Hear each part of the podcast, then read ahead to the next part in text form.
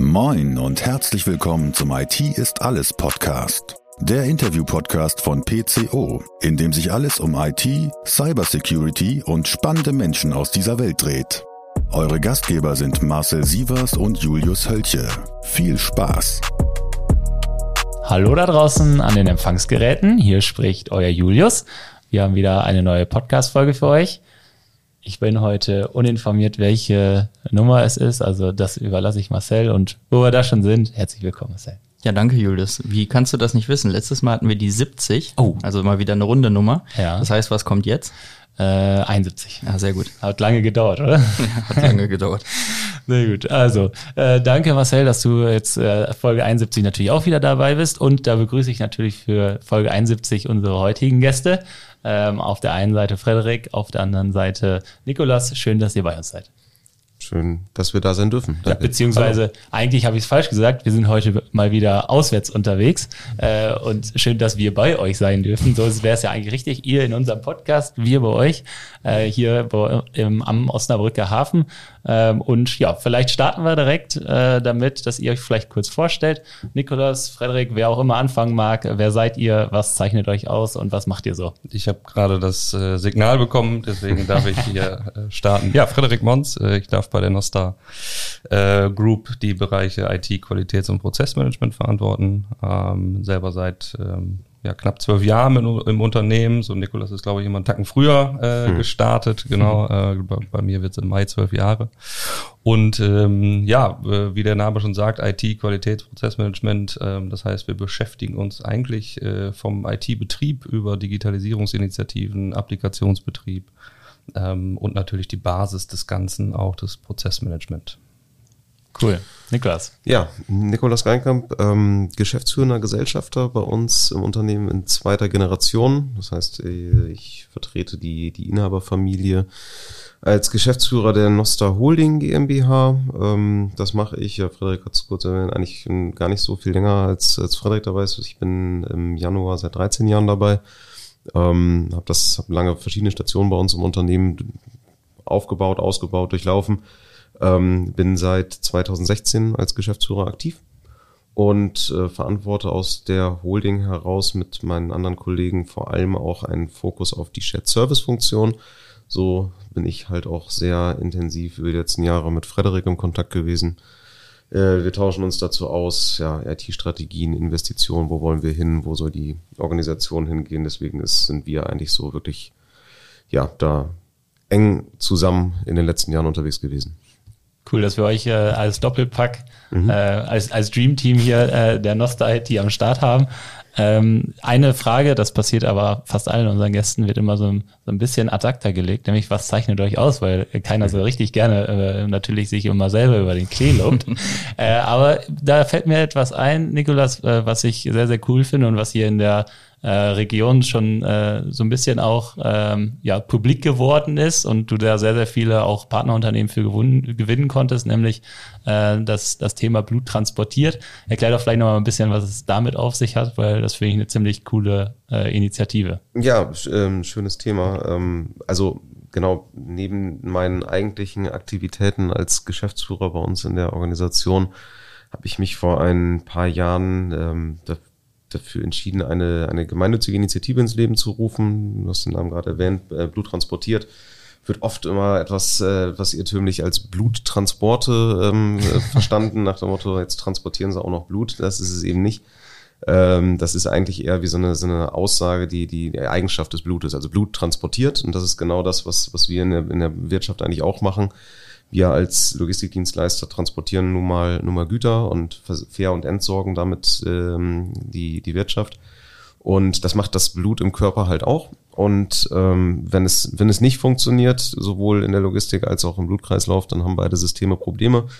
Ähm, im, im Thema Körper ist das mit dem Blut gerade bei schwereren Krankheiten. Das kommt aus dem Bereich der Leukämie. Ich habe damals äh, vor vielen Jahren ist meine Schwester an dem Thema Leukämie leider ähm, zu jung verstorben. Und das Thema hat mich seitdem immer, immer beschäftigt und äh, vor ein paar Jahren kam der Gedanke, irgendwie kann man das mal verbinden, man kann da was machen, man sollte da was machen. Und dann ging es halt jetzt darum, dass wir diese Initiative ins Leben rufen mit dem Ziel, möglichst viele Unternehmen dafür zu begeistern, sich selbst in Aktion zu bringen. Das heißt, äh, wir, mhm. wir sind eher so, so eine Art Inkubator, Anim Animateuren, manchmal sage ich das sogar auch. Ähm, wir versuchen halt möglichst viele Unternehmen dafür zu begeistern, selbst Registrierungsaktionen zu machen, ähm, selbst Blutspendeaktionen zu machen. Ähm, es kann natürlich dürfen auch andere kleine Charity-Events sein, um Spenden zu sammeln. Aber alles halt, um diesem Thema die, die Branche zusammenzubringen, etwas zu bewegen. Das ist ne, ein schönes Wortspiel, kann man da mal reinbringen. Ähm, Logistik bewegt, wir wollen zusammen was bewegen, wir wollen zusammen was Gutes tun. Da haben sich mittlerweile eine ganze Menge Unternehmen äh, angeschlossen, so roundabout über 50. Ich glaube, wir gehen jetzt so langsam drauf. Auch nicht alle außer Logistik mittlerweile, oder? Nee, da sind auch viele, viele branchennahe Unternehmen dabei und aber auf der anderen Seite aber auch größere Unterstützer oder auch bis zu hin zu Fußballvereinen. Wir sind damit mhm. mit dem, klar, hier regional mit dem, mit dem VfL Osnabrück schon einige Zeit unterwegs, haben da auch mal ein paar Aktionen gemacht. Wir sind äh, mit Borussia Dortmund zuletzt aktiv zusammen gewesen. Aktuell gibt's Planungen, mit Werder Bremen noch was zu machen. Also auch irgendwie den Bereich Sport haben wir da, haben wir da aktivieren können. Und ja, also da kommen, das sind viele, viele immer interessiert, was zu tun. Wir müssen immer aufpassen, dass wir natürlich irgendwie nicht uns nicht zu sehr zerfasern ja. äh, und nah an dem Thema bleiben. Deswegen ist der Fokus schon die Logistikindustrie, äh, also die Logistikbranche in Deutschland zu aktivieren.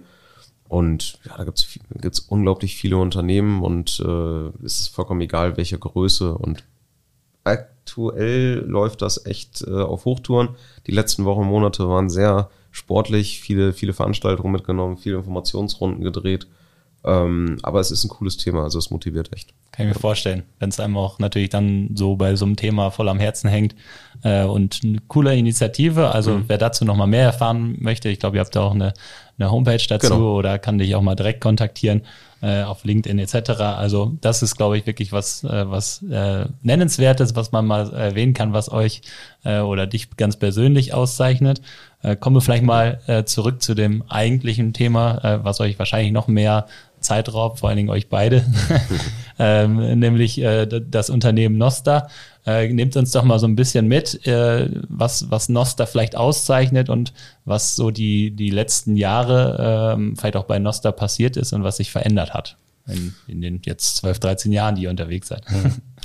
ähm, ja, also ich glaube, ähm, schlussendlich aus einer Brille, die jetzt vielleicht, äh, Nikolas ist da, äh, kennt das Unternehmen natürlich seit, seit Kindesbein an, ähm, für mich vor zwölf Jahren ins Unternehmen eingestiegen, ist es äh, ein wahnsinniger Transformationsprozess, der äh, in den letzten zwölf Jahren stattgefunden hat und äh, auch noch lange nicht am Ende ist. Und ähm, dabei muss immer gesagt werden, dass jetzt nicht irgendwie vorher alles schlecht war äh, oder dergleichen, sondern ich finde einfach an der Stelle jedes Unternehmen hat schlussendlich so ein bisschen die Herausforderung seiner Zeit, Branche im Kontext des Entwicklungsstandes auch zu lösen. Mhm. Ja, also wo steht das Unternehmen an dem Punkt?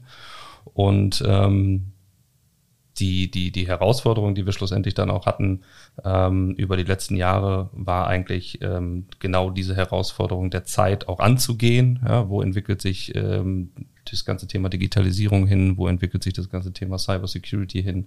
Ähm, wir stehen vor Herausforderungen wie Themen Fachkräftemangel und dergleichen. Und alles das lässt sich schlussendlich auch auf ähm, ja, Prozessautomatisierung, Prozessdigitalisierung auch zurückführen. Und ähm, von daher ist es bis jetzt eine sehr, sehr spannende, intensive Reise gewesen, äh, bei der ich bei der Nosta auch verschiedene Funktionen und Rollen äh, durchlaufen habe und schlussendlich seit 2018 ähm, eben diesem Gesamtverantwortungskontext das mit vorantreiben darf. Aber ähm, ja, auch schon vorher sind viele Dinge passiert, ähm, die ähm, ja, Nikolas, du auch äh, im Kontext der, der Geschäftsführung vorangetrieben hast. Ja, also genau, also wir, wir transformieren das Unternehmen eigentlich seit, seit vielen Jahren kontinuierlich ähm, vor uns her, sozusagen. Das ist, ähm, also, Ausdruck. also Frederik sagte, sagte das eben auch, also ich kenne das Unternehmen seit Kindesbeinen und wir sind halt auch, ich bin eingestiegen, da ist das Unternehmen gerade 35 Jahre alt geworden. Ähm, es war immer auf dem Wachstumskurs, auch ähm, also überwiegend in Deutschland gewachsen, ähm, mit vielen Kolleginnen und Kollegen, tolle Menschen, die das Unternehmen weiterentwickelt haben was immer auch ein wichtiges Thema ist. Wir sind äh, Logistikdienstleister, wir kommen aus der Dienstleistungsbranche. Das heißt, unsere, unser Produkt, nenne ich mal sozusagen, also unser, das, unser Angebot wird durch Menschen erbracht. Ähm, also geht es darum, halt möglichst ähm, klug zu arbeiten, Zeiten von Fachkräftemangel halt natürlich auch dafür zu sorgen, erstmal überhaupt Menschen zu begeistern für unser Unternehmen und dann zu sehen, dass wir das, was wir tun, halt möglichst effizient machen ähm, und die, die, die Teams halt unterstützen. Da kommen wir natürlich zum Thema, Thema digitale Tools, Prozessoptimierung, was Frederik auch gerade erwähnt hatte. Aber wir haben damals überhaupt erstmal angefangen, vor, vor, vor 12, 13 Jahren wirklich uns damit zu beschäftigen, was wir eigentlich darstellen wollen, was so, so unser, unser, ja, unser Markenkern ist, so wie wollen, wie wollen wir wahrgenommen werden. Da kommen wir ganz schnell um das Thema Employer Brand. Das heißt, man überhaupt erstmal ein attraktives Unternehmen zu werden. Ähm, das eine wichtige Grundlage auch damals war, um überhaupt diese, diese ganzen neuen Dinge aufzubauen. Wir haben ähm, neben dem damals den Bereich äh, Marken und Marketingabteilung aufbauen und Markenentwicklung sind wir danach in das Thema ähm, Vertriebsstrukturen aufbauen. Dann haben wir den ganzen Personalbereich umstrukturiert, sind in diese Personal, von der reinen Personalverwaltung hin zur Personalentwicklung, in das ganze Thema ähm, Learning reingegangen mit, mit, einer, mit einer kleinen eigenen Akademiestruktur. Ähm, und gleichzeitig ist es, äh, so, so, solche Themen waren damals dringend notwendig, um damals zum Beispiel, wo Frederik dann auch an, den Ball aufgenommen hat, als äh, neuer, als mit, als er die Verantwortung für den IT-Bereich dann, dann ähm, komplett übernommen hat, auch die, die Teams weiter aufzubauen. Und ich meine, ich glaube, das, ist kein, kein offenes Geheimnis, dass der Fachkräftemangel sowieso überall in allen Branchen omnipräsent ist. Aber wenn es einen großen Bedarf gab in den letzten Jahren in den Unternehmen, dann waren das, glaube ich, IT, vor allem IT-Fachkräfte.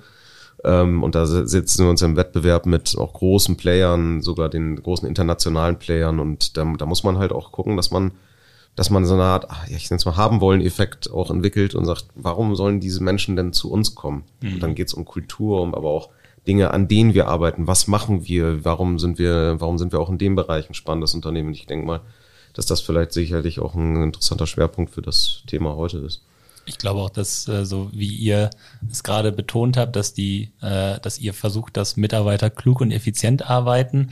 Äh, das ist ja auch etwas, wo Mitarbeiter mit Sicherheit darauf achten, wenn sie irgendwo neu hinkommen, dass sie jetzt nicht vielleicht irgendwie immer gleiche stumpfe Aufgaben in ganz, in vielleicht in Bereichen machen, wo es gar nicht notwendig ist oder äh, sag ich mal, auch auf so einem Weg mitgenommen werden, ist ja auch für, für viele sehr wichtig. Und ich finde, man merkt das bei euch auch so ein bisschen an diesen ganzen Themen, die ihr, du hast mal so schön gesagt, vor euch herschiebt.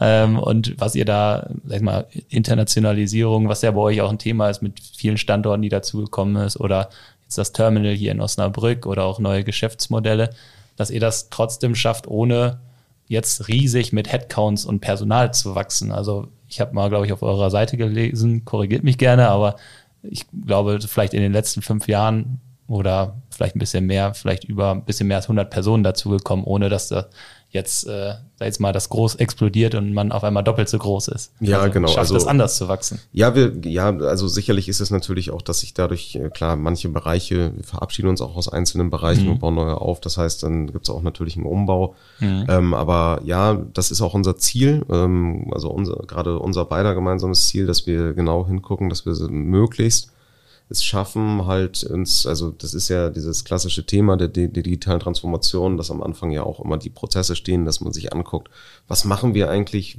warum machen wir das, wie machen wir das, mhm. geht es anders, geht es, geht es besser, geht es, ähm, ja, das ist genau dieses Thema, geht es klüger, ähm, kann man, kann man mit unterstützenden Tools mehr schaffen, ohne den Aufwand zu erhöhen. Und das, das muss aber auch passieren, weil ich glaube, auch das ähm, beschäftigt gerade jeden, jede Unternehmerin, jeden Unternehmer. Ähm, wie, wie gelingt es uns, den Fachkräftemangel irgendwie in den Griff zu bekommen? Und das geht vor allem in manchen Bereichen über digitale Transformation. Wir dürfen nicht vergessen, das ist mir ganz wichtig immer wieder, man neigt, wir neigen alle sehr schnell, ich glaube auch wir immer wieder ganz oft an dieses Thema kaufmännisch zu denken. Mhm. Wir sind aber halt nochmal Logistikdienstleister. Wir haben einen sehr großen Anteil auch an, an, an gewerblichen Fachkräften. Mhm. Wir haben unsere Fahrerinnen und Fahrer, die, die Fachlageristinnen und Fachlageristen. Ähm, auch da geht es, da sind wir jetzt vielleicht nicht in der reinen, sag ich mal, softwaregestützten ähm, Transformation, sondern auch da geht es zukünftig sicherlich um Robotik und Co. und autonome Systeme. Ähm, also das ist nochmal ein anderer, anderer Bereich. Wir sind oft ähm, im Fokus eher es geht beides, aber im Fokus bei uns in, in vielen Themen steht ganz, ganz schnell erstmal gerade aktuell das kaufmännische Thema. Also, weil da, da ist, glaube ich, Ich weiß nicht, wie siehst du das, Frederik? Ja, also mit Sicherheit sind sie einfacher zu greifen. Häufig habe ich natürlich die, die ähm, Prozesse im gewerblichen Bereich äh, nicht unbedingt gleich äh, von jetzt auf gleich digitalisierbar. Ich habe die Komplexität eines, eines Handgriffes, sage ich jetzt mal, der ungleich mhm. schwieriger ist äh, zu digitalisieren oder durch äh, technologische Unterstützung ähm, abzubilden, als jetzt vielleicht eine repetitive Aufgabe im äh, ähm, Verwaltungsbereich, jetzt mal ja. als Beispiel genannt. Ähm, da habe ich natürlich gleich äh, viel schnelleren Ansatz, viel, viel schnellere auch äh, Lösungen verfügbar, die heute schon am Markt auch da sind. Ähm, jetzt ähm, muss ich vielleicht noch mal so ein bisschen zurück, weil sich das immer dann so anhört, okay, das haben wir jetzt äh, relativ zügig geschafft. Ähm, der Weg dahin ist schon auch da äh, nicht ganz ohne, weil wir natürlich sieht man immer so ein bisschen die Endergebnisse, okay, was haben wir bis jetzt auch erreicht und ähm, ähm, welche, welche Softwareprodukte, welche Lösungen haben wir vielleicht auch hier ähm, bei der Nosta dann äh, eingeführt in den letzten, äh, vor allen Dingen auch fünf Jahren. Ähm, schlussendlich ähm, ist es aber ein, ein, ein Weg, der aus ganz, ganz vielen einzelnen Schritten auch besteht, die aber auch dann schlussendlich nicht zu unterschätzen sind. Also wir haben ähm, damals 2018 tatsächlich ein, ein, ein Team, äh, was super motiviert war, was ähm, auch im, im Rahmen ihrer Möglichkeiten, weil es äh, aus äh, sechs Leuten bestand, ähm, erstmal äh, durchleuchtet, okay, was, was passiert hier überhaupt alles? Wo müssen wir vielleicht angreifen? Wo müssen wir vielleicht Teams splitten, aufbauen, ähm, um mehr Fokus auch zu schaffen? Ähm, und das ist über die letzten fünf Jahre eigentlich auch eine, so eine Hauptaufgabe, weil hinter jedem, ich sag mal, Transformationsprojekt, jedem Change-Projekt steht schlussendlich auch erstmal die Basis dafür zu schaffen. Ähm, und ähm, ich glaube, hier haben wir ähm, eine, eine sehr große Aufgabe vor uns gehabt und haben jetzt so fünf Jahre später, kann man gut sagen, erstmal ein Setup erreicht, mit dem wir schlagkräftig auch ähm, nach vorne gehen können. Ähm, und natürlich, ähm, was Nikolas auch sagt, sind die, die, die Herausforderungen in der Verwaltung ähm, vielleicht ein bisschen einfacher greifbar. Aber ähm, gerade die technologischen Herausforderungen im, im gewerblichen Bereich ähm, sind noch umso komplexer, aber auch umso spannender. Ja.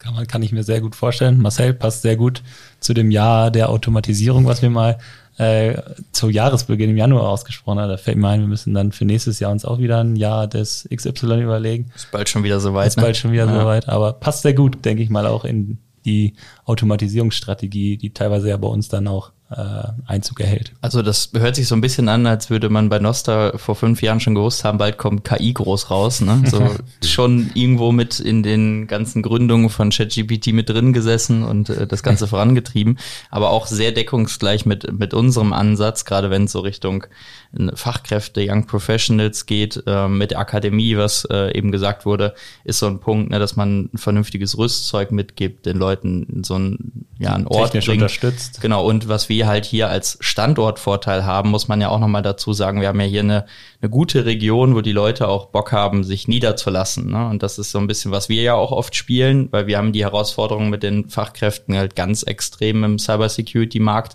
Es ist ja nochmal so eine Fachsparte von der IT und da ist es eben nochmal schwieriger, Leute zu finden, vor allen Dingen Ausgebildete, weil das Thema ja auch noch mehr oder weniger neu ist, würde ich mal sagen, und sich mhm. immer wieder neu erfindet. Und äh, da muss man eben dann auch drauf setzen, dass die Leute, die jungen Leute eben, wie eben schon gesagt, nicht zu einer Microsoft oder anderen großen Konzernen geht, sondern dass sie hier ihre Wurzeln schlagen, hier ihre Familie gründen und einfach Bock haben, was in der Region weiterzuentwickeln. Sehr spannender Punkt. Mal eine Frage an euch, ähm, wenn ich wenn ich mir so euren Hauptgeschäftszweck dann natürlich vorstelle, Transportlogistik, Warehousing ähm, gehört, glaube ich, auch äh, zum zum Teil mit dazu. Wie wie viel IT steckt da mittlerweile drin, äh, wenn man auch wirklich ja ganz ganz unten so in diesem gewerblichen Bereich teilweise dann auch schon ist? Äh, könnt ihr das mal ein bisschen ausführen? Also ich glaube, die, die, die Frage, wie viel IT steckt drin, äh, umgedreht vielleicht besser, äh, wo steckt's nicht mehr drin? Und dann, hm. glaube ich, fällt mir gerade so ungefähr fast gar nichts mehr ein, äh, wo IT nicht drin stecken würde. Ähm, wir haben ein, ein sehr eine sehr tiefe Durchdringung mittlerweile. Ähm, und das jetzt nicht erst seit fünf Jahren, sondern auch schon deutlich länger ähm, in den Prozessen, ob jetzt äh, im Warehousing, ob jetzt in der Transportlogistik. Ähm, eigentlich ist alles, was wir hier tun, äh, tagtäglich äh, IT gestützt. Äh, ob das mit äh, in der Kommissionierung mit Handscannern anfängt, Ware vereinnahmen, Ware einlagern, Ware auslagern, vereinzeln, also alle diese Themen, die wir auch bespielen, werden schlussendlich ähm, IT-gestützt auch abgewickelt. Das gleiche gilt natürlich auch im, im Bereich der Transportlogistik. Also wir haben eigentlich keinen Bereich, wo ich jetzt sagen würde, ähm, da ist nicht mindestens irgendwie ein System im Hintergrund im Einsatz, um diese Prozesse auch am Laufen zu halten. Ähm, natürlich birgt das auch Gefahren, ja, dass man äh, im Umkehrschluss immer auch schauen muss, äh, was passiert eigentlich im Falle eines Falles. Ähm, äh, wenn wir gerade beim Thema IT-Security auch waren, äh, das sind natürlich jetzt sehr, sehr ähm, äh, gefährdete Prozesse, schlussendlich auch, wenn man mal äh, einen IT-Ausfall hat. Ähm, wie lassen sich diese Themen ähm, auch ohne, ich sage jetzt mal, die Unterstützung des einen oder anderen Systems auch abbilden? Ähm, gut ist da natürlich immer das Thema Erfahrung, weil äh, wir durchaus auch Kollegen an Bord haben, die mit ihrer Erfahrung äh, auch da punkten können, dass sie auch schon disponiert haben ohne große IT-Unterstützung. ähm, und da äh, hilft sowas natürlich auch. Aber eigentlich muss man ganz klar sagen, ähm, ohne IT geht's nicht. Fluch und Segen so der Digitalisierung zugleich. Genau, um das, um das vielleicht einfach auch noch mal ein bisschen, ein bisschen einfacher greifbar zu machen. Es ist tatsächlich gerade, wenn man sich den, den Bereich Warehousing anguckt, also unsere Läger, die durch ähm, Warehouse-Management-Systeme ja gesteuert werden. Ähm, wenn wir einen Ausfall haben durch beispielsweise ein äh, Security-Thema, dann geht keine Ware mehr rein oder raus. Dann ist das Lager aus. Also da, da funktioniert nichts mehr. Und da kann man auch da in dem Bereich, also Frederik sagte ja gerade, wir haben, wir haben auch im, Bereich der, der, der Disposition viele, viel, sehr viel Know-how, Backup-Pläne und so weiter, was dann funktioniert. Dann werden, dann werden die Tapeten wieder ausgepackt, dann wird mit Stift und Zettel und Co. gearbeitet im Lager ist das eben halt nicht so einfach. Wir haben, wir haben halt auch, auch chaotische Lagerhaltung. Das, Automatisierte das heißt, das Kommissionierung das, das, das, das, System, ähm, sag ich mal, ähm, organisiert die Plätze, hm. um es einfach, ich versuche es mal wirklich möglichst einfach auszudrücken. Das, das heißt, in dem Moment, wo das System lahmgelegt ist, geht auch nichts mehr. Es werden, es werden keine Dokumente mehr, kann, man kann nichts mehr drucken, es gibt keine, keine Papiere mehr. Ähm, also das ist dann, dann Stillstand. Und das produziert massive Kosten. Und da Backup-Szenarien aufzubauen, da muss man eben ja, da, da muss man gucken, dass man das System so schnell wie möglich wieder ans Laufen bekommt, weil jede Stunde Ausfall kostet, kostet horrend Geld geht es um gleich mehrere Wochen, muss, müsste man sogar dafür sorgen, dass man die komplette Ware umroutet in andere Läger irgendwo anders. Also das ist es, das ist genau diese, das ist wie, das ist im wahrsten Sinne des Wortes den Stecker ziehen und dann ist aus. Also so, so, so abhängig ist auch die, der Bereich Warehousing mittlerweile von der IT. Hm. Da sieht man mal so, dass man die normalen Prozesse im Griff haben muss, aber auch die Prozesse, wenn es mal nicht normal läuft, äh, die vielleicht noch viel wichtiger sind, äh, dass man da auch ein Auge drauf wirft. Ne? Ist ja äh, ein gutes Spiegelbild zum klassischen IT-Notfallmanagement. Auf jeden Fall. Ähm, ich habe gerade so ein bisschen im Kopf, ähm, auch mal diese Frage äh, herauszubringen. Ist das eine, eine Herausforderung, die ihr habt, weil ihr vielleicht mit auch viel verschiedener Ware arbeitet? Denn ich erinnere mich an einen Vorfall zurück, den wir Anfang des Jahres begleiten durften. Da ging es um auch Logistik im, im übergeordneten Sinne und ähm, ich bin da reingekommen ins Unternehmen und da waren riesengroße Tafeln, wie damals in der Schule, vollgeschrieben mit den ganzen Dispositionsplänen, ewig viel Papier, nichts digitalisiert. Da gab es natürlich Computer, aber eigentlich wurde alles von früher noch per Hand gemacht und man hat uns ganz klar mit den Worten begrüßt, solange Telefon läuft, können wir eigentlich vier Wochen so durcharbeiten. Und da geht's um Logistik, aber von sehr großen Gütern, die man halt auch leicht tracken kann. Da weiß man noch, da steht man davor, ah, das ist das, das ist das, das ist das. Und ich kann das alles per Liste machen. Aber bei chaotischer Lagerhaltung ist ja schon mal das erste Problem. Ist das einfach so eine Herausforderung, die diese Sparte hat und die dieser Nischenanbieter vielleicht nicht hatte? Ja, ich glaube schon, ähm, dass es natürlich mit einer, mit einer höheren Menge irgendwann nicht mehr manuell händelbar wird. Das ist de facto, ich habe auch während meiner Zeit bei der Nosta mal ein, ein kleineres Lager äh, mit betreut, da ging es um, um 500 äh, Palettenstellplätze. Das ließ sich noch sehr gut, ich sage jetzt mal, über Excel und dergleichen äh, und ich, man kannte für, ja, nicht jede Palette beim Namen, aber es war mhm. schon äh, nah dran. Aber wenn wir reden halt hier über ähm, Tausende beziehungsweise Zehntausende von Paletten, die ein Lagerstandort hat, wir reden über ähm, 500.000 Sendungen, ähm, die wir pro Jahr machen und äh, das, das äh, geht anderen Logistikern nicht anders, äh, die auch noch weitaus größer sind. Irgendwann ist es halt so nicht mehr händelbar, dass ich wirklich mit Stift und Papier ähm, das wirklich so durchziehen kann. Vor allen Dingen, und das gehört auch dazu, gerade wenn man viel, äh, viele Bestrebungen und, und auch Energie reingesteckt hat, zum Beispiel in das Thema Automatisierung von Auftragsdatenübermittlung und dergleichen. Das heißt, wir sind auch dort abhängig von Themen wie, wie ähm, Schnittstellen, ähm, wo wir Auftragsdaten übermittelt bekommen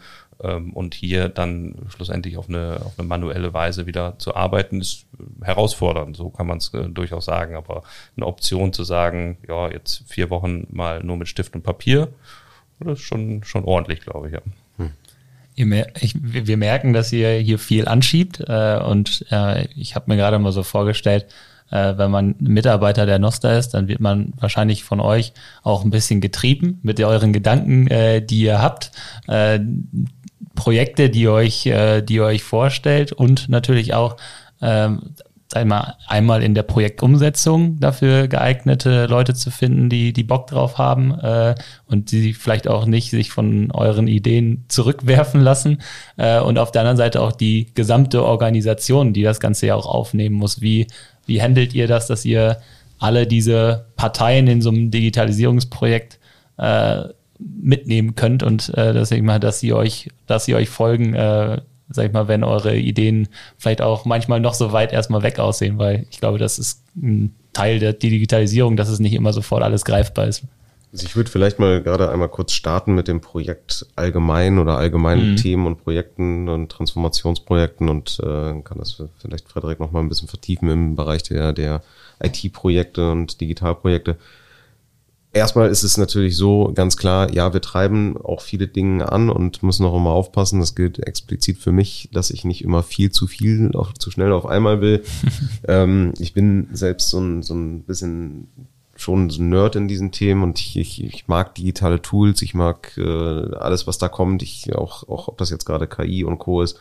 Ich finde das hochgradig spannend. Ich bin so aufgewachsen. Ich bin tatsächlich noch DOS-Kind und ähm, mit Atari und Commodore und allem drumherum.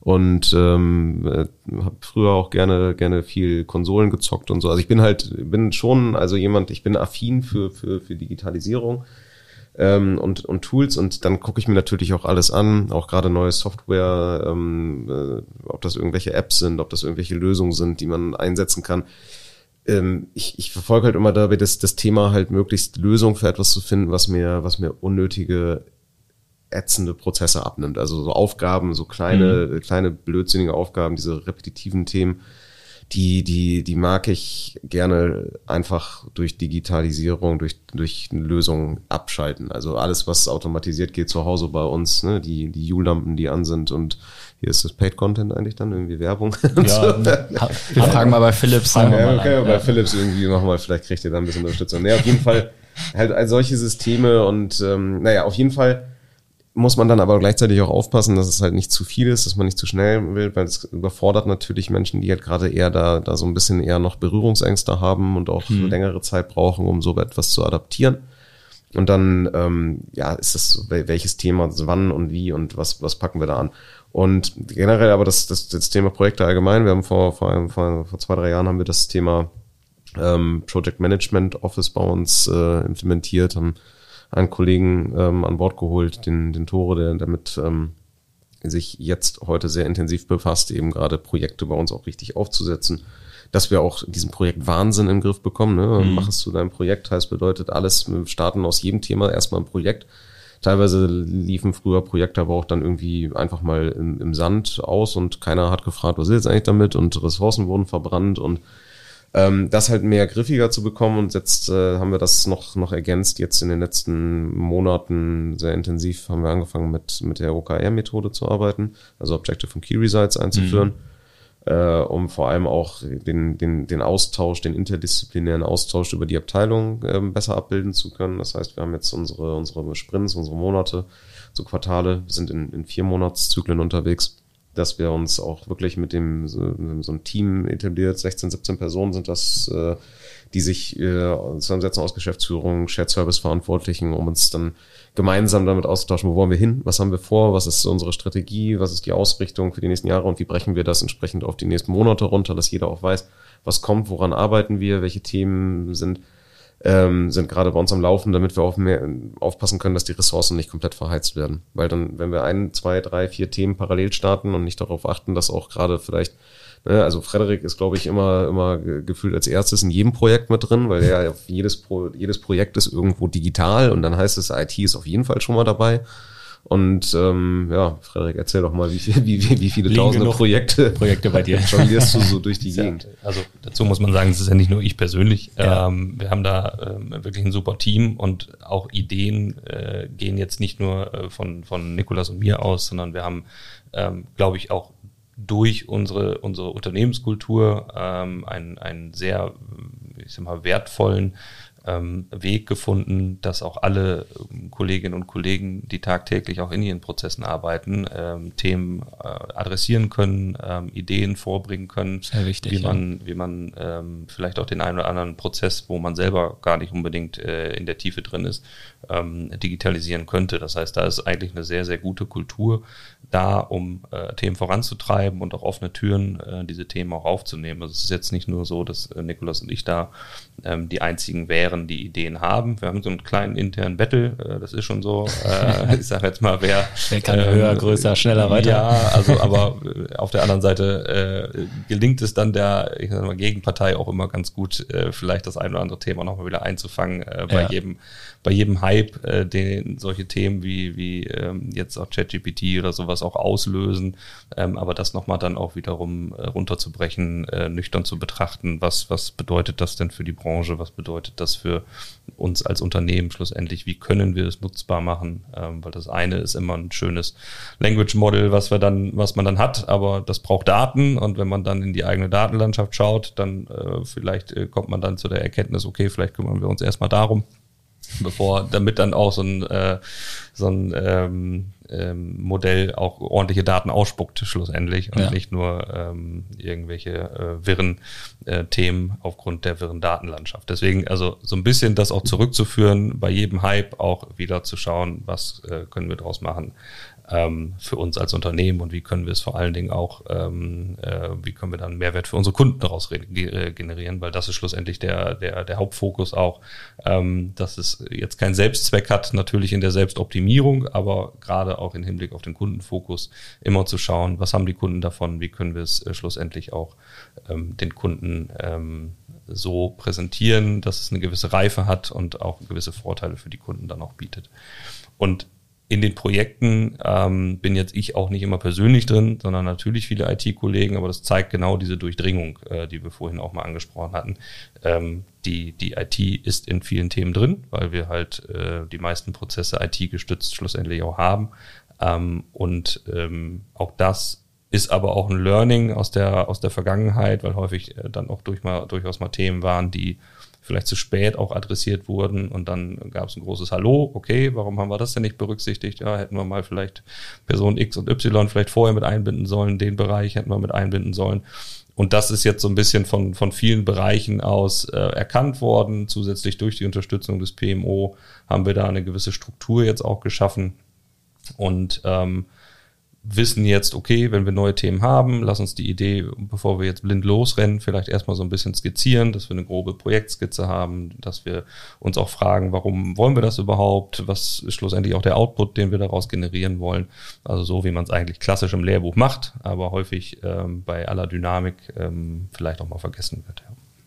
Kann ich mir gut vorstellen. Äh, Bei uns heißt das immer Big Picture. Big Picture, ja. Du kriegst du Gänsehaut, wenn du das hörst. Nein, äh, das äh, ist tatsächlich was, was uns natürlich auch hilft in, in unseren IT-Projekten. Ähm, gerade wenn sie sehr übergreifend sind, unterschiedliche Abhängigkeiten haben, verschiedene Personen auch vielleicht auch mal zusammenkommen, die auch gewisse Grenzen haben, sei jetzt mal Ressourcen oder Know-how, dass man da eine gewisse Steuerung drauf hat sehr, sehr wichtig, äh, erleben, erleben wir auch äh, täglich und ich glaube, das ist so ein gutes Mittel, um am Ende auch immer die richtigen Personen zusammenzukriegen, die an so einem Projekt auch arbeiten müssen. Wenn man jetzt nochmal dahin geht, äh, um auch wirklich die Gesamtheit eurer Mitarbeiter abzuholen, Ähm, merkt ihr da Unterschiede auf der einen Seite, was so auch Alter oder deren Aufgabenbereich im Unternehmen angeht? Merkt, merkt ihr sowas und ähm, vielleicht was hilft euch besonders oder euren Mitarbeitern, dass ihr diese Akzeptanz kriegt und äh, alle mitnehmen könnt? Sind das dann zum Beispiel so Transparenz von den OKRs, die du mal gesagt hast, die, die ihr dann vielleicht auch in der Richtung, äh, sag ich mal, spiegeln könnt? Ähm, was, was würdet ihr dazu sagen? Also das Thema natürlich erstmal alles was Neues und ähm, ist erstmal angsteinflößend. Also vor allem gerade, wenn es darum geht, dass es Dinge verändert. Also mhm. im Change Management unterwegs. Da geht es teilweise um Komfortzonen, die, die aufzubrechen sind. Das ist, also das, es gibt die, es gibt nicht, nicht viele Menschen, die wirklich bei jeder neuen Veränderung sagen, hurra und super und äh, toll, dass das jetzt kommt. Das ist Überzeugungsarbeit, dass man teilweise Dinge auch erstmal durchführt. Kommen wir mal zum Beispiel als wir damals Teams eingeführt haben. Das haben wir, ähm, also MS Teams vor vor der Corona-Pandemie ähm, schon eingeführt. Ich weiß nicht, zwei Anfang Jahre, 2018. Anfang 2018, also wir waren relativ früh damit unterwegs und ähm, ich hatte vorher auch schon öfter mal versucht, in, in, in anderen Organisationen, also im Bereich eines Vereins, äh, versucht mal Slack einzuführen, noch früher, irgendwie auch 2017. Das äh, funktionierte damals nicht. Auch das habe ich versucht im Unternehmen bei uns mal zu testen. Später kam dann aber, aber MS Teams halt als adäquate Lösung dran. Wir hatten, waren da sowieso schon beim Thema 365 unterwegs und ähm, hatten auch das Ziel, eigentlich eher so ein, so ein also ich meine, ein geschlossenes System aufzubauen und da mhm. integriert sich Teams heute natürlich, heute wissen wir alle, was Teams ist. Ja. Damals war das halt eben nicht so und damals haben wir es dann eingeführt und dann war das eher so ein Thema, ja, diese E-Mail funktioniert doch auch. Warum brauchen wir das denn jetzt? Und was wollen wir denn damit? Und den Dokumenten. Und dann, dann haben wir damals uns für einen Weg entschieden, dass wir es erstmal, ähm, erstmal einführen und sagen, testet's, aber es ist nicht verpflichtend und nutzt erstmal, spielt ein bisschen damit rumgefühlt. Also, also mhm. ich, ich, wenn ich über, über neue Themen, über Software und Tools spreche, versuche ich den Menschen immer zu erklären, es gibt in den wenigsten Fällen gibt es diesen, diesen Selbstvernichtungsknopf. Also drückt doch einfach mal irgendwo drauf und guckt, was passiert. Und erlebt das System, erlebt die Tools. Ähm, weil alle haben Angst, irgendwie was falsch zu machen, was kaputt zu machen. Gut, jetzt kommen wir später dann nochmal zum Thema Cybersecurity. Es ist auch ganz gut, heute nicht mehr überall einfach drauf zu drücken. Ja. Ne? Also ich rede jetzt auch nicht von irgendwie, hier öffne mal den nächsten Anhang in der Mail und guck, was ja. passiert. Das nicht. Da haben wir aber auch andere Lösungen mittlerweile, sensibilisieren wir da stark für. Aber generell bei, bei, bei Tools, bei, bei, bei Lösungen auch ähm, so, und so, so versuche ich dann erstmal, versuchen erstmal diese Dinge dann, dann, dann mitzubringen. Und natürlich ist es viel Kommunikation, viel mitnehmen. Ähm, dann ist es aber auch viel, viel Begleiten, viel, viel, viel Training. Also gerade müssen jetzt halt zusehen.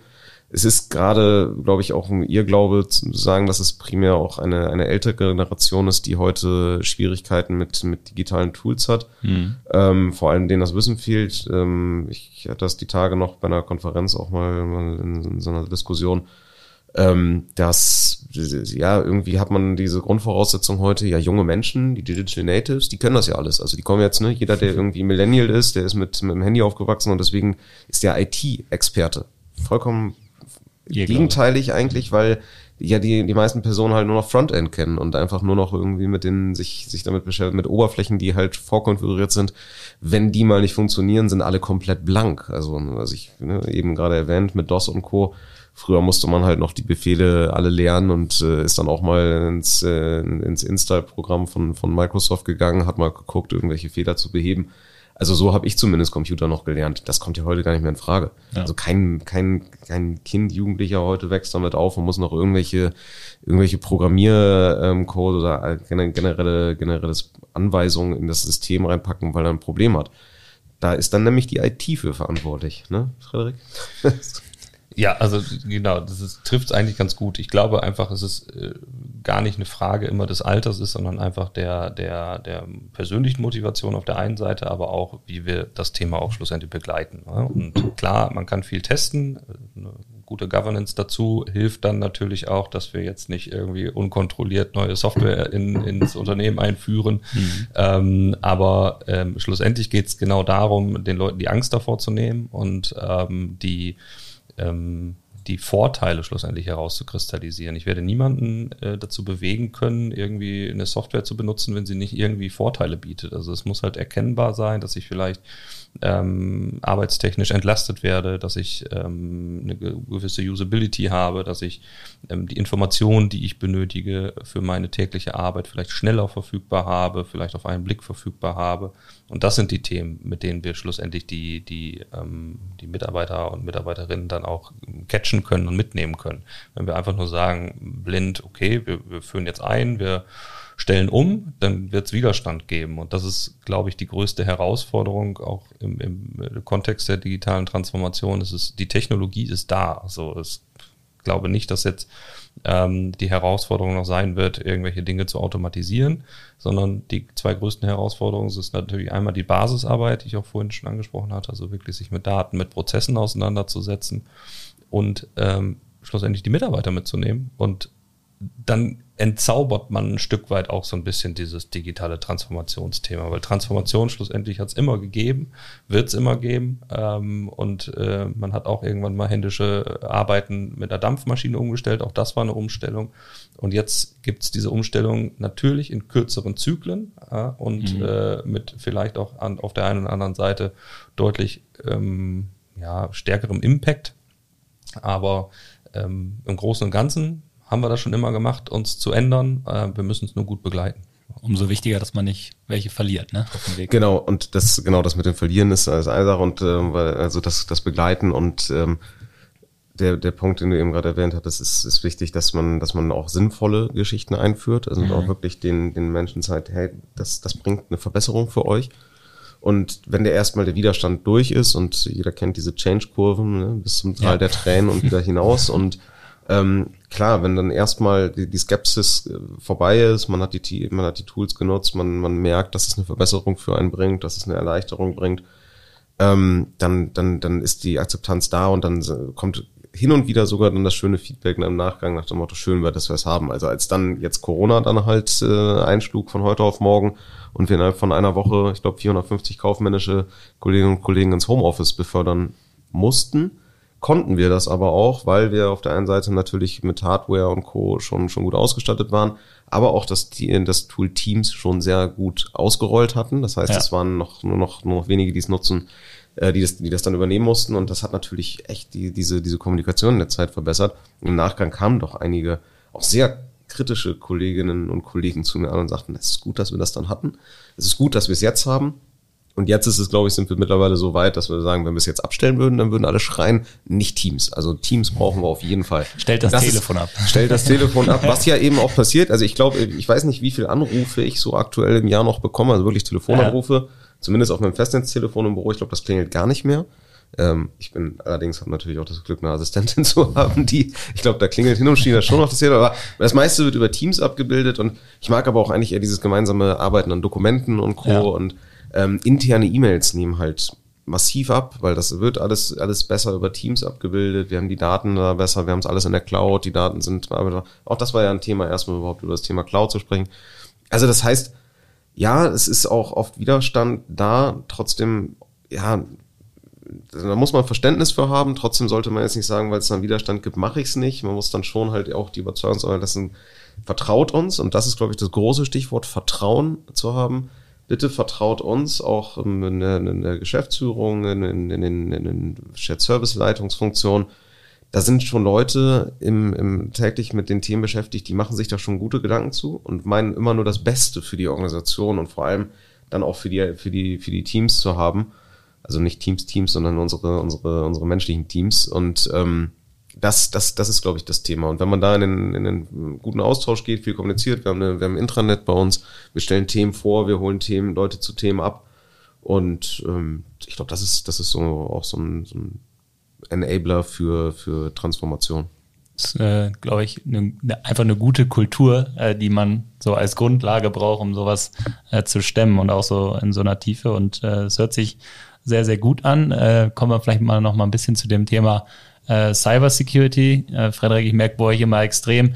Äh, auch da sieht es genauso wie, wie, wie bei den Digitalisierungsthemen aus. Es, es sprudelt äh, bei euch und ihr seid auch immer sehr am Puls der Zeit, guckt links und guckt rechts, äh, was ihr vielleicht habt, was ihr noch nicht habt, äh, wo man sich mal informieren kann, äh, seid unterwegs, seid da sehr äh, ja einfach auch interessiert an, an neuen Dingen, die da entstehen, könnt es aber auch immer ganz gut einordnen, ob es jetzt schon der Zeitpunkt für euch, für Nostra gekommen ist. Äh, wie geht ihr so diese ganzen Cybersecurity-Projekte an und wie schafft ihr es dann vielleicht auch am Ende das Richtige für euch herauszustellen und was ist dann so ein, so ein Grundstein vielleicht auch eines, eines Projekts, ne? einer, einer Phase vielleicht, wo ihr sagt, jo, das brauchen wir. Also wichtig an der Stelle auch da, als ich 2018, wie gesagt, den IT-Bereich übernommen hatte, sind wir nicht von Null gestartet. Also da gab es engagierte Kolleginnen und Kollegen, die wirklich auch sich ähm, für die damalige Zeit und auch schon äh, Jahre davor intensiv mit diesen Themen auseinandergesetzt haben. Und ähm, auch das ist eine, eine gutes, gute Grundlage auf jeden Fall gewesen, von der wir uns weiterentwickeln konnten. Das heißt, auch schon in ähm, den äh, mittleren 2010er Jahren war das Thema Multifaktor-Authentifizierung zum Beispiel schon Standard äh, in der Nostar. Ähm, das, da gibt es auch Unternehmen, die das vielleicht auch erst vielleicht zu spät oder, oder noch gar nicht, noch gar nicht haben, genau. Ähm, das hört man ja auch immer mal wieder, aber grundsätzlich war das schon ein Thema. Ähm, das heißt, wir hatten eine, eine gute Grundlage, muss man sagen, um da äh, weiterzukommen.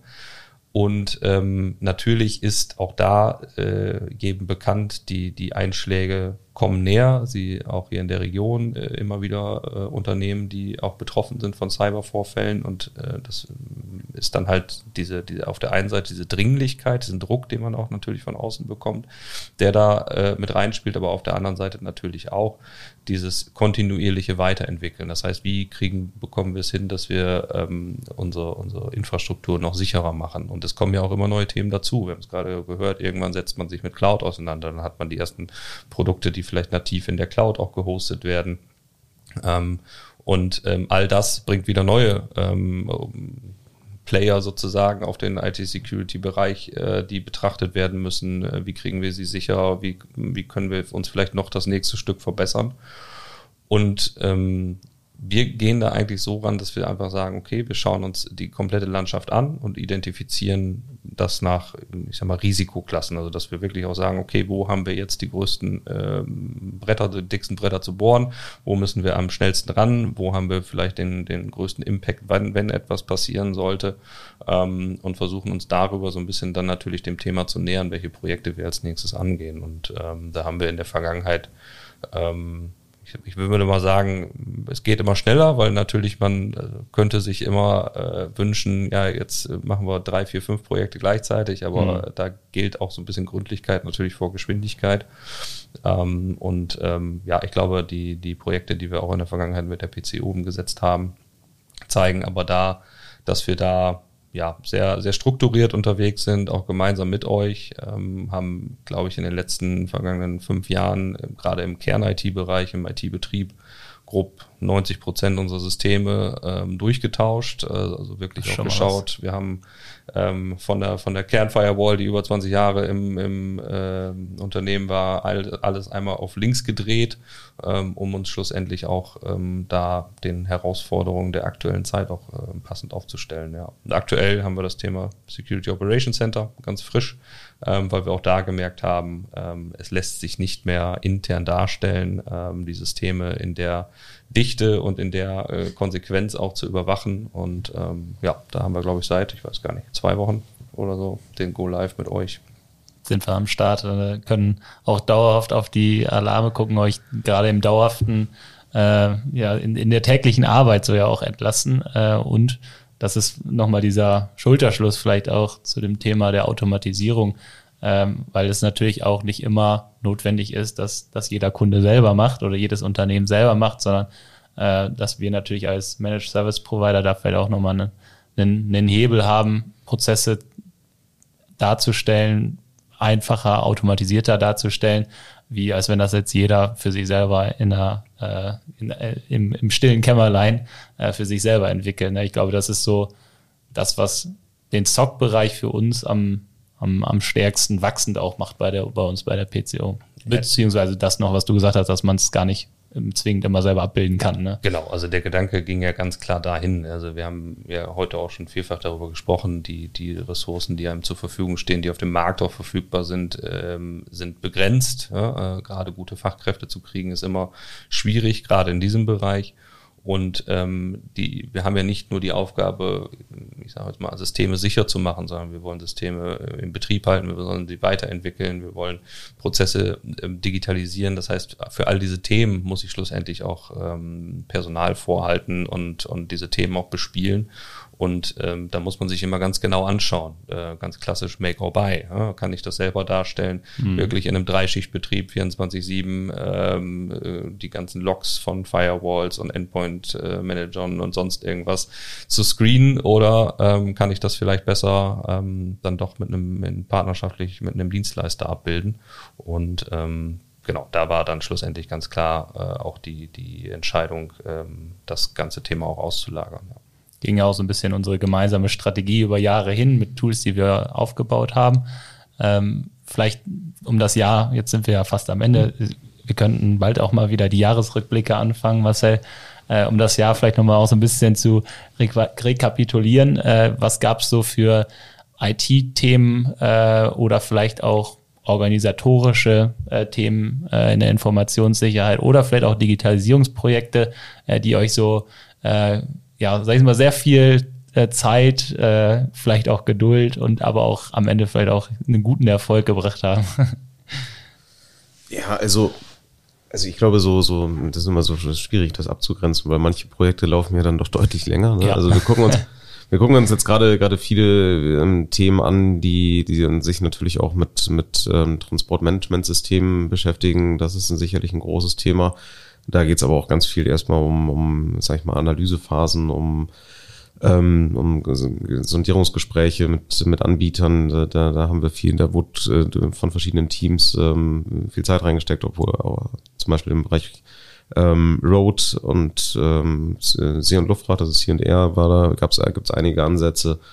Ähm, wir, wir gucken uns, ähm, beschäftigen uns dieses Jahr im Bereich Personalwesen, gab es das Thema HR Dynamics, weil wir halt eben gerade auch da gucken, wie wir das Thema 365 noch, noch stärker nutzen können, halt, mhm. also, also sozusagen die digitale Transformation im Personalwesen hin zu viel mehr Employee Self-Services zu kommen und wirklich dann auch da Bereiche zu entlasten. Das ist ein großes Thema, was auch noch nicht so hundertprozentig sauber und rund läuft. Deswegen beschäftigt das auch viel. Also auch so seitens der Integrationsprozesse und der, mhm. wie läuft das System rund und ähm, welche, welche Standardthemen des täglichen Ablaufs laufen halt eher noch mit ein paar Hiccups. Aber gut, das gehört auch dazu. Wir gucken uns aktuell gerade aber auch ganz viele so kleinere Themen an im Bereich der, der, der Verwaltung, wo wir, wo wir gucken, was können wir, ob das jetzt zum Beispiel so eine Geschichte ist, wie so eine, so eine ein automatisiertes Reisemanagement, ähm, auch da über Softwareanbietung, äh, an, durch Softwarelösung. Also es ist ein kontinuierliches Thema und glaube ich ganz vorne vorab stellen wir jetzt aber nochmal gerade sehr viel intensiver und nehmen wir denn das Thema Prozesse in den Blick. Prozesse zum einen und das hat Frederik auch eben schon mal kurz angerissen, das Thema Daten. Ähm, über die letzten Jahre gab es bei uns ein Großprojekt im Bereich äh, der, des, des, der Finanzabteilung. Es hieß bei uns Future Finance, hat sich aber mittlerweile, es war immer so ein bisschen irreführend, der, der Begriff, weil man, weil das immer schnell so rüberkam, das ist jetzt nur ein reines Finanzthema. Das ist ein Thema, das sich sehr, sehr stark mit, mit dem Thema Datenqualität, also wir haben ähm, äh, Tableau eingeführt bei uns. Da ging es um, um, um dann Integration ins Data Warehouse, also das Thema Single Source of Truth überhaupt. Wo kommen also riesengroße Datenprojekte mit der Ausrollung von Datenteams in, in, in verschiedenen Bereichen, in verschiedenen Abteilungen wirklich zu gucken, ne, dass man auch dieses ganze Thema Shit in, Shit out vermeidet. Mhm. Und das sind, das sind Themen, also ich glaube, das habe ich jetzt schon einige ähm, erwähnt, wo, glaube ich, andere Organisationen auch sich, sich erst, also, da muss man viel, also deswegen ist das eben auch das ein Thema, das ist nicht immer nur alles so aus dem Bereich der, der, der, des, der IT getrieben. IT ist immer dabei, deswegen sagte ich eben, äh, Frederik ist, glaube ich, in den meisten Projekten immer mit drin, weil es irgendwo dann, dann, dann Themen von, von Software und Struktur und Daten und Input, Output geht. Ähm, trotzdem versuchen wir aber auch eben gerade, dass, dass überall, dass alle Teams damit eingebunden sind, eine Rolle mitspielen. Äh, wir haben uns ja vor Jahren auch für die Dezentralisierung der, der auch von verschiedenen IT-Fachkräften entschieden, dass die jetzt auch sehr viel mehr im, im Produktbezogen arbeiten, also innerhalb der jeweiligen Produktabteilung ähm, sitzen und da auch sich eher speziell auf ihre Themen eingrenzen. Deswegen haben wir da auch die, die, die Power etwas erhöht und sind da, sind da schneller in der Umsetzung geworden. Ja, und das sind, das sind so, so Themen, die uns da doch gut auf Trab halten.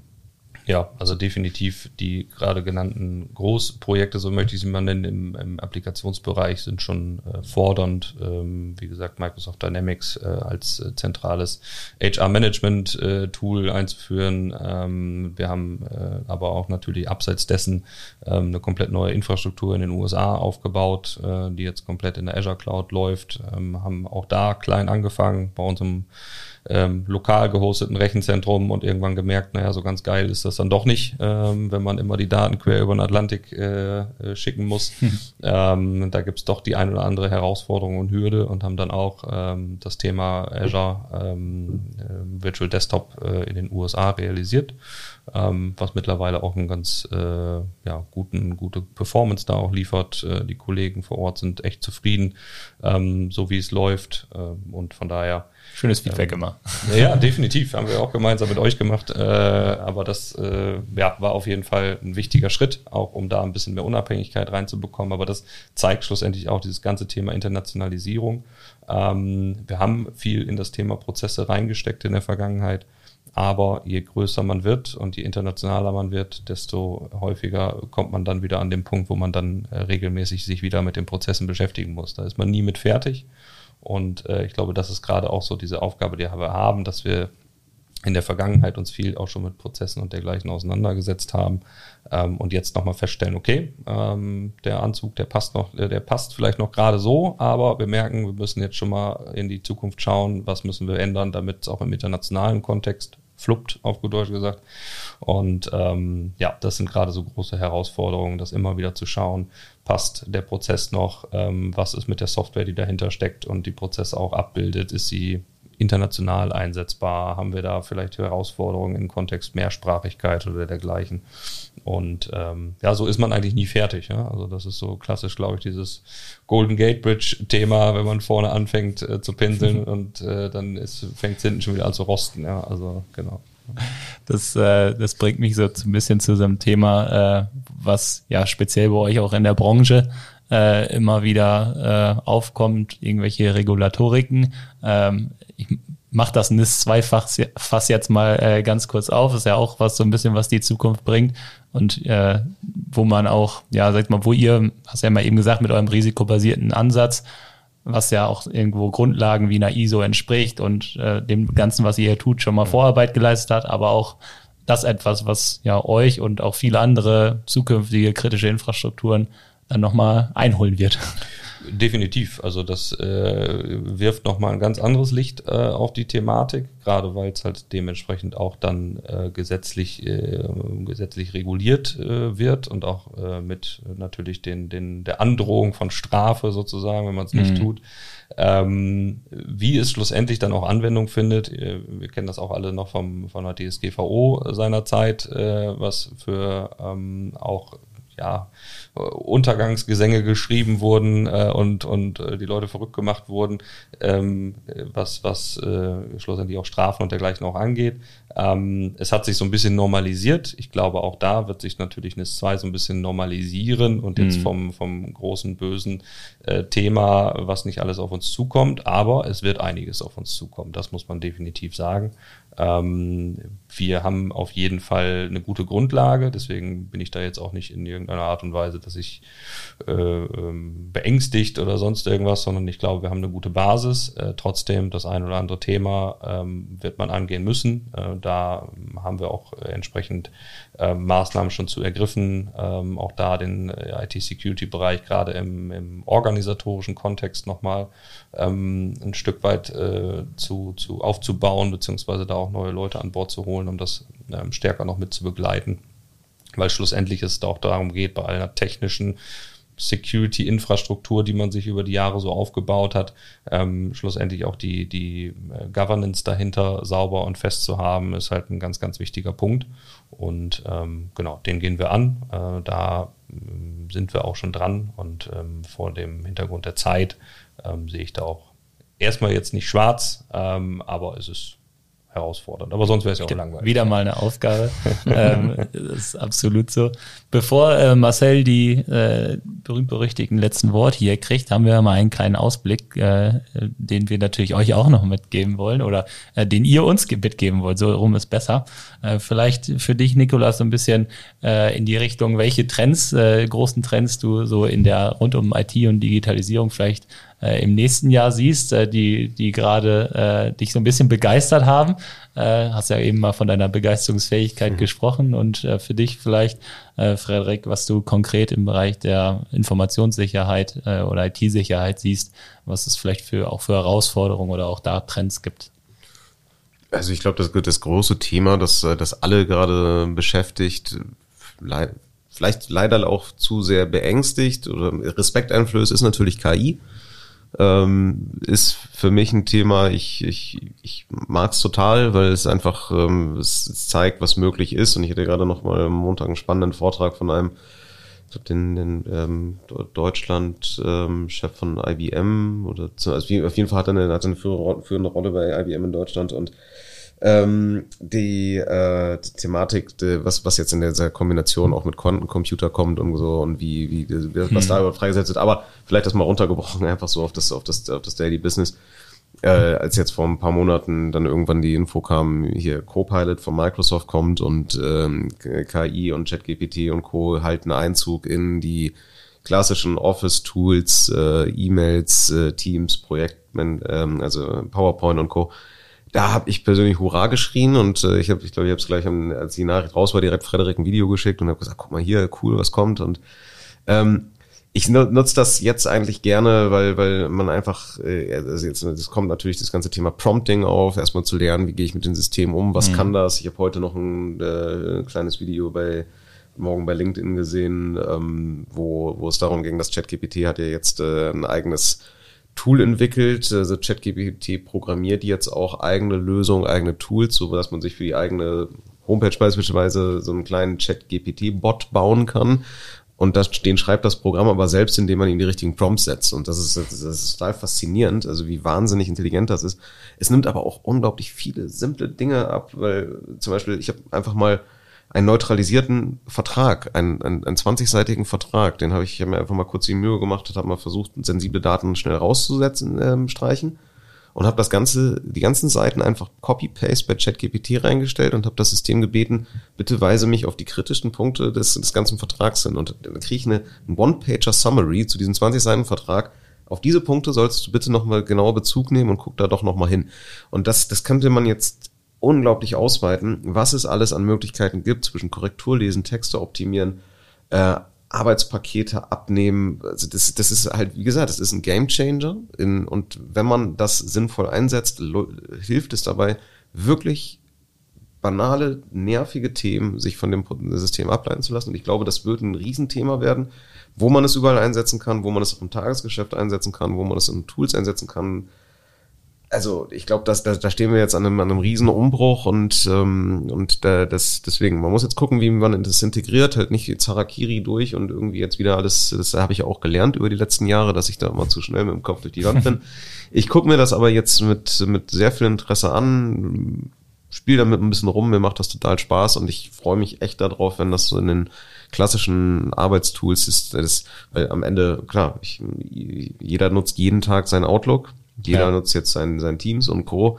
Das sind eben die Tools, die man meiner Meinung nach am wenigsten im Fokus hat, wenn es darum geht, wie kann ich meine Prozesse optimieren. Ne? Jeder kann, kann schreiben, senden, empfangen und so weiter und so fort. Wenn es aber jetzt darum geht, zum Beispiel Automatisierungsschritte im E-Mail-Programm einzuführen, dass die E-Mails automatisch, da hört es ja dann schon auf. Und das, und da gibt's halt unglaublich viel Potenzial auch noch im rein kaufmännischen Bereich und natürlich in Zukunft das ganze Thema zukünftige Autonomisierung, Automatisierung, jetzt gerade auch nochmal den neuen ähm, Tesla-Roboter, wie heißt er noch? Name fällt mir gar nicht ein, wie er heißt. Ähm, da gibt's ja jetzt gerade, geisterte jetzt gerade viral ein neues Video durch die mhm. Welt, äh, wie weit das Ding jetzt schon ist beim System und selbstlernenden Prozessen. Wenn man das dann auch noch mit künstlicher noch mehr künstlicher Intelligenz, Wahnsinn. Ähm, ja, aber das sind so Themen, die, die, auf die, auf die ich mich treue, die mich umtreiben und die, glaube ich, so das nächste ein, zwei Jahre sicherlich da nochmal hohen Impact haben werden. Guter Ausblick. Ja, ich glaube, da kann man auch im Cybersecurity-Kontext direkt anschließen, ähm, weil das schlussendlich, äh, wir haben es jetzt alle erlebt, wie wir von, von einer ähm, immer von, von ähm, Hackergruppen, die sich äh, ja schon fast äh, firmenmäßig aufgestellt haben, professionalisiert haben. Der eine schafft den Eingang, der andere, ähm, die andere Hackergruppe äh, kauft diesen Eingang und äh, tobt sich sozusagen in Systemen aus und ähm, schlussendlich, welche Auswirkungen hat jetzt KI auf diese Themen? Ja? Also wenn diese Gruppen jetzt auch da diese, diese Models äh, nutzen, um äh, gegebenenfalls äh, noch strukturierter, vielleicht automatisierter ähm, Programme zu entwickeln oder auch Lücken zu entdecken, ähm, ist das schon eine, glaube ich, Herausforderung, die vor uns steht. Ähm, es wird sich zeigen, wie tief das dann äh, auch genutzt werden kann, wie, wie gut diese Tools ähm, diesen Gruppen auch schlussendlich in die Hände spielen.